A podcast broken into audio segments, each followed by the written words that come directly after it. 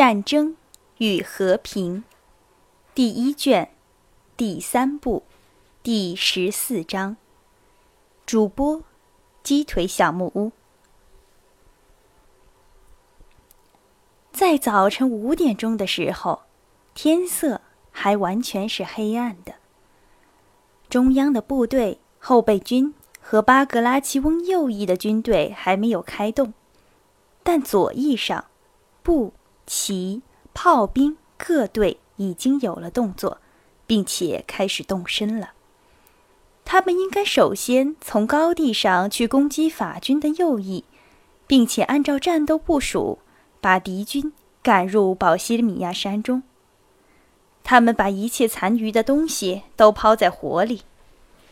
燎火的烟刺痛了他们的眼。天气又寒冷又黑呀。军官们匆忙地吃茶吃早饭，兵士们吃着干粮。踏着脚步，使身上发暖，拥挤在火的四周，把木棚的残余、桌子、椅子、车轮、桶盆，一切多余而不能带走的东西，都抛进了火里。奥国的军队向导们在俄军中走动着，担任了进攻的前队，而奥国军官刚刚走到团长住处的附近。这个团就开始行动了。兵士们跑着离开辽火，把烟斗藏在靴筒里，把行李放在车上，拿了枪排了队。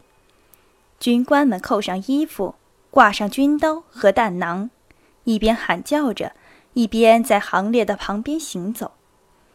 运输兵和侍从兵们套了马，搬了东西，并且捆绑了车辆。副官们。营长们、团长们上了马，画了十字，向留在后面的运输兵发出最后的命令指示和调遣。于是，成千脚步单调的声音响动了，各部队走动了，却不知道是到哪儿去，又因为四周的人群、烟气、变浓着的雾，不能看见他们所离开的地方和他们。所要去的地方。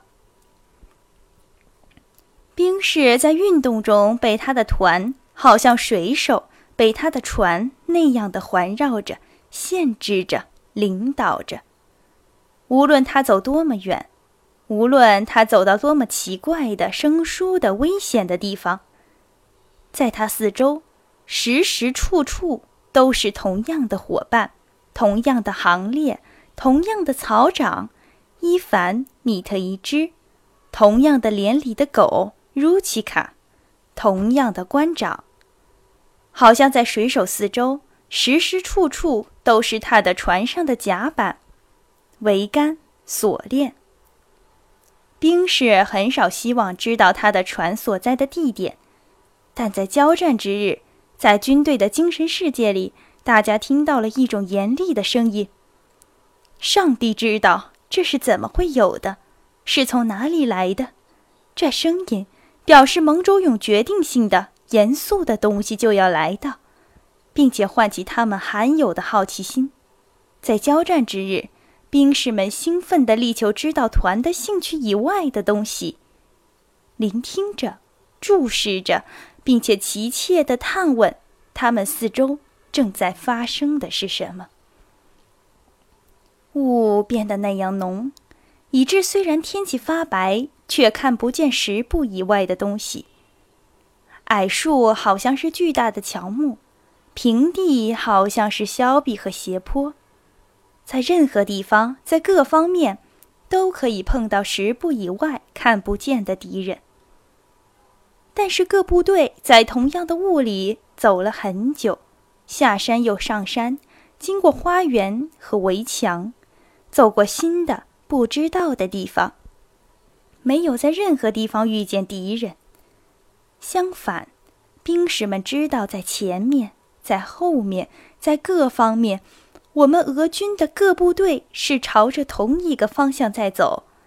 每个兵士的心中觉得高兴，因为他知道他所去的地方就是还有许多许多我们的人所去的不知道的地方。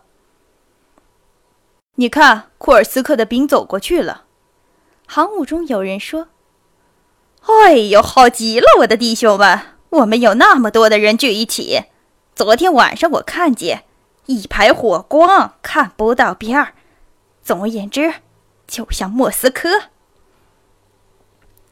虽然没有部队指挥官来到航母间和兵士们说话，部队指挥官们。如同我们在军事会议上所看到的那样，都有脾气，并且不满意所做的事，因此他们只是执行命令，没有关心到鼓励士气。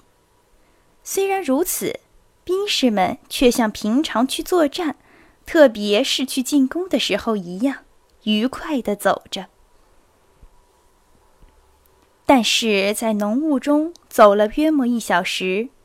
大部分的军队应该停止了，在行列之间传播了一种由于混乱和错误而引起的不快之感。怎样传播了这个感觉，这是极难判定的。但无疑的是，它异常确实的传播了，并且迅速的、不易察觉的、不可约制的传播了，好像山谷里的水一样。假使俄军是单独的，没有同盟军，则也许要很多的时候，这个混乱的感觉才能变成普遍的感觉。但现在，他们特别满意的、很自然的把混乱的原因归于愚蠢的德国人。大家都相信，是爱吃香肠的人造成了这个有害的混乱。我们为什么停止？阻塞了道路吗？或者我们已经碰见法军了吗？哦，没有，没有听到，不然就已经开火了。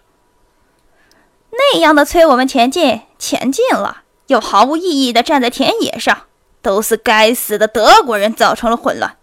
这些愚蠢的鬼！嗨，我要让他们到前面去，可是他们要挤在后面。现在。我们站在这儿挨饿了。啊，我们快要通过了吗？据说骑兵阻了路。一个军官说：“唉，那些该死的德国人，不认识自家的地方。”另一个军官说：“你们是哪一师的？”一个副官骑马来了，大声的问：“十八师的。”那么你们为什么在这儿？你们早该在前面了。现在你们要到晚上才走得到了。多么愚蠢的命令啊！他们自己也不知道他们在做什么。军官说过就走开了。然后一个将军骑马走过，用飞蛾语愤怒的大声的说了什么。塔发，塔发，他雇了什么？你辨别不出的，一个兵说，模拟着骑马走去的将军。我要枪毙他们这些坏蛋们！命令我们在九点钟以前到达地，但是我们还没有走到一半，就是这样好的命令。各方面重复着说，军队开动时的精力旺盛的心情。开始变为对于愚蠢的指挥，以及对于德国人的恼怒与愤怒了。混乱的原因就是在奥国骑兵开往我方的左翼时，高级指挥官发现我军中央离右翼太远，命令所有的骑兵向右边调动，几千骑兵在步军前面调动，步兵不得不等候着。前面一个奥国部队向导和一个德国将军发生了冲突，俄国将军大叫，要求骑兵停止。奥国人说明这不能怪他，要怪高级指挥官。这时军队站住了，觉得无聊，情绪低落。在一小时的耽搁之后，军队终于又向前移动，开始下山了。雾在山上消散着，在山下边，在军队所要去的地方，还是很浓。前面在雾里发出了一个枪声，又发出了一个枪声。起初在不同的时间间隔里不连续的，后来便是越来越连续而频繁的，于是。开始了浩德巴赫小河的战斗。俄军没有估计到在小河下面遇见敌人，却在雾中意外的遇到了敌人。没有听到高级指挥官们鼓励的话，带着散布在军中的时间太迟的感觉，特别是在浓雾里看不见前面和四周的东西，因此，俄军懒懒的、迟缓的向敌人还击。向前进了，又停止下来，没有适时的接到长官们和副官们的命令，而他们在雾中，在不熟悉的地方乱走，找不到他们自己的部队。下了山的第一、第二、第三队便是这样开始了战斗。第四队扎在了普拉村高地，库图佐夫自己在这个队里。在下边战事开始的地方还有浓雾，上边明朗了，但是还看不出前面所发生的事情。全部敌军是如我们所料的，在我们十里之外，还是就在这一带的雾里。在八点钟之前，没有人知道。是上午九时，浓雾好像海一样散布在低地。但是在施拉巴尼兹村，在高地上，在拿破仑被元帅们所环绕、所站立的地方，已经完全开朗了。他头上是明亮的蓝天，巨大的日球，好像一个巨大空心的红色浮球一样，在乳白色的雾海上摇荡着。不但全部法军，而且拿破仑自己和参谋人员。并不在小河那边，不在索卡尔尼村和施拉巴尼兹村的梯梯那边，不在我们期望占领阵地并开始战斗的地区那边。他们却在这边，那样的接近我军。拿破仑可以用肉眼辨别出我军的骑兵和步兵。拿破仑站在元帅们烧钱的地方。骑着灰色的小阿拉伯马，穿着蓝色军大衣，就是他在意大利战役时所穿过的那件军大衣。他沉默地望着各山岗，他们好像是在雾海中浮起来的。俄军正远远地在那些山岗上边移动。他倾听着山谷中的射击声。他的那时还是瘦瘦的脸上，没有一片肌肉颤动。明亮的眼睛不动地注视着一个地方，他的预料都证实了。俄军一部分已经下到了山谷里，向池沼和湖那里走去；一部分退出了布拉村高地，而这里正是他想要攻击，并且认为是要害之地的。他在雾里面看见，在普拉村村庄旁边两山之间的深谷里。俄军各部队闪亮着刺刀，顺着一个方向向山谷移动。各部队先后沉没在雾海之中。据他在头天夜间所得的情报，根据夜间在前哨上所听到的车轮声和脚步声，根据俄军各部队运动的混乱，根据种种的理由。他明白地看出了联军以为他在前面很远的地方，看出了在布拉村附近移动的各部队是俄军的中央，而中央已经充分地被削弱了，不能够顺利地攻击他，但他还是没有开始战斗。